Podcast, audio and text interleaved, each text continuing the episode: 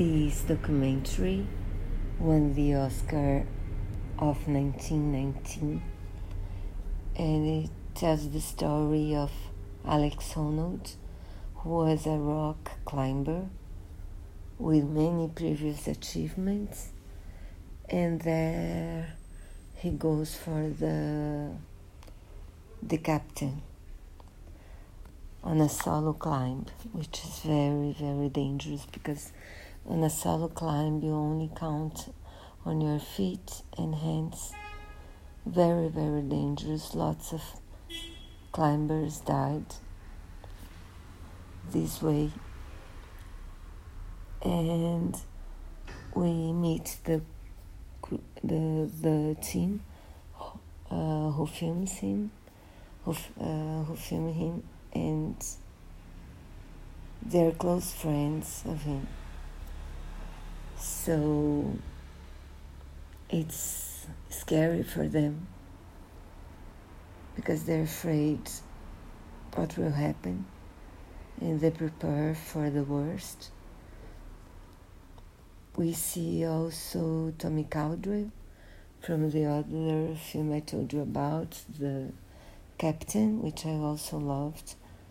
Also about climbing, but this way was. Uh, was climbing with a friend, uh, but a new face of El Capitan never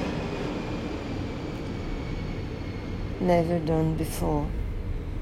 And Tommy helps uh, Alex pre- to prepare.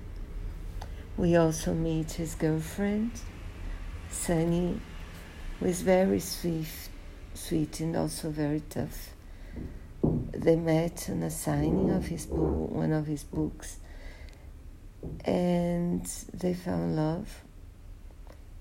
And you can see how they love each other because the the on the day he was climbing she left him.